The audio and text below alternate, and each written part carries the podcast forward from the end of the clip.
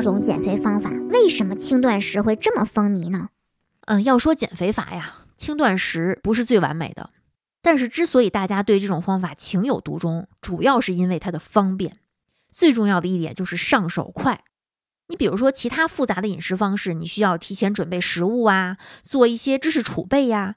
可是轻断食的操作门槛特别低，尤其是打工人。你说平时工作就够要我命的了，每天我还要按照营养食谱、营养方案来做饭，我剩下的命也没了。可是轻断食简单呀，我不管是定时断食还是每天断食循环，我每周摄入的总热量，我平均下来都能减少两千到三千大卡。我断食日少吃很多东西，可是不断食的日子里呢，由于我的胃肠功能有限，大部分人不会吃回来两倍的食物，所以呢，最后平均到每天的进食热量那还是下降了。总结一下呢，就是又容易执行，你只需要记住断食时间就行，又不需要做热量计算，你平时吃多少，现在还吃多少，又不用考虑宏量营养素比例，你平时怎么吃，现在还怎么吃，而且副作用还比较小，没那么饿，也没那么难受。想减肥呀，核心就是减少能量的摄入，而且每个人都有选择自己生活方式、满足自己各种欲望的权利，大多数人是不可能也不愿意。天天都吃一模一样而且定量的东西的吧？所以现在很多饮食技巧的目的就是如何让人把低热量饮食坚持下来。显然呢，轻断食就有这样的优点了。Question six：轻断食是靠谱的吗？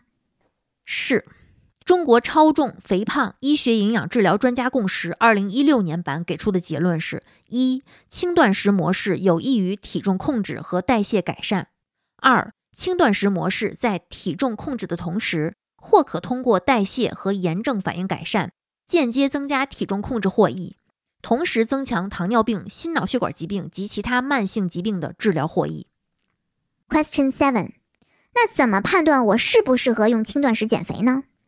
咱们先说说为什么你的轻断食总是呈现出一种先打鸡血后降温，再打鸡血再降温的这个循环状态。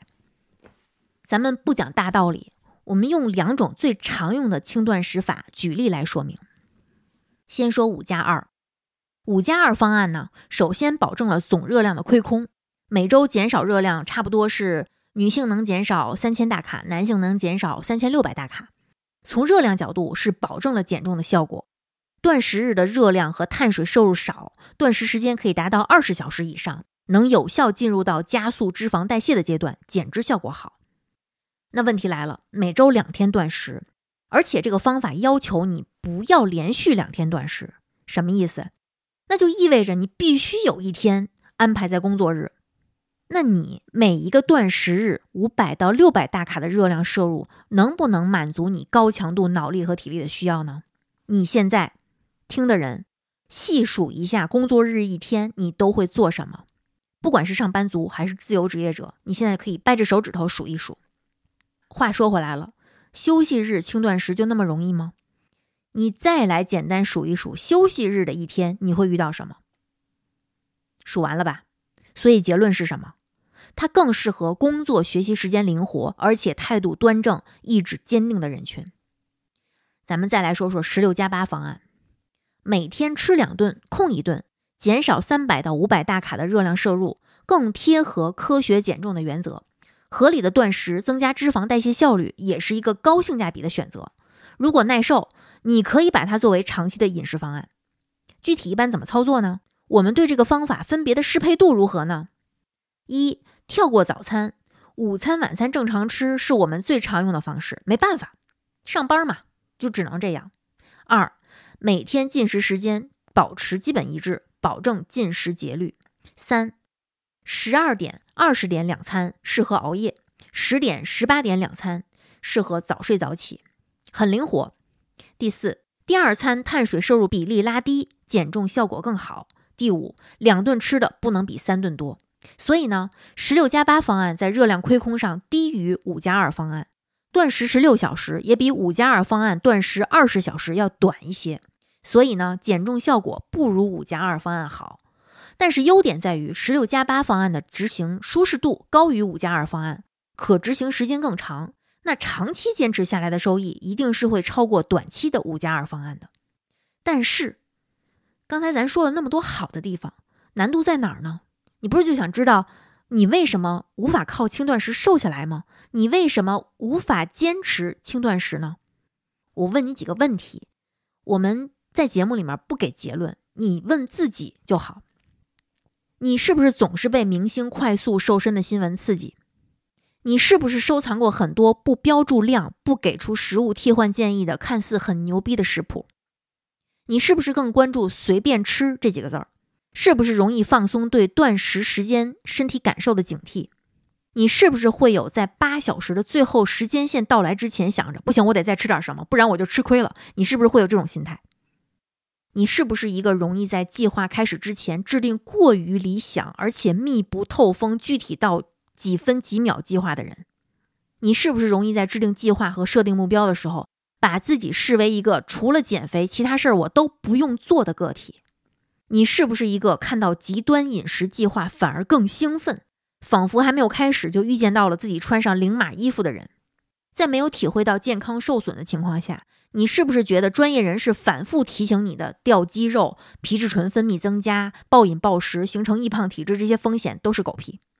你是不是白天经常忙到全身紧绷，像陀螺一样连轴转，加班或者学习到很晚？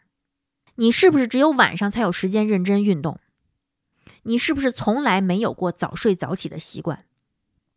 你是不是白天也许很悠闲，有大把时间摸鱼，看各种美食视频、探店视频，早早就开始筹划今天下班吃什么？你家里是不是上有老下有小，而且有全家聚齐了一起吃饭的习惯？或者老人会习惯性给你留出烹饪方式不由你控制的晚饭。你是不是从来不在家开火，也从来不在家买菜、摘菜、炒菜、刷锅、洗碗、收拾厨房？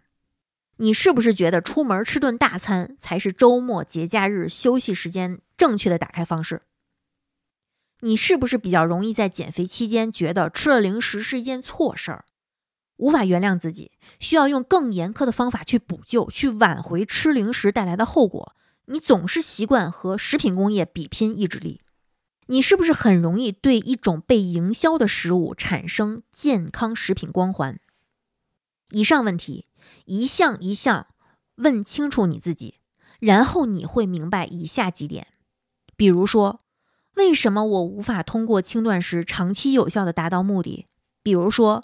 为什么我只能靠轻断食浅浅的瘦那么一两斤就再也没有以后了？比如说，为什么轻断食特别适合我？我终于明白了。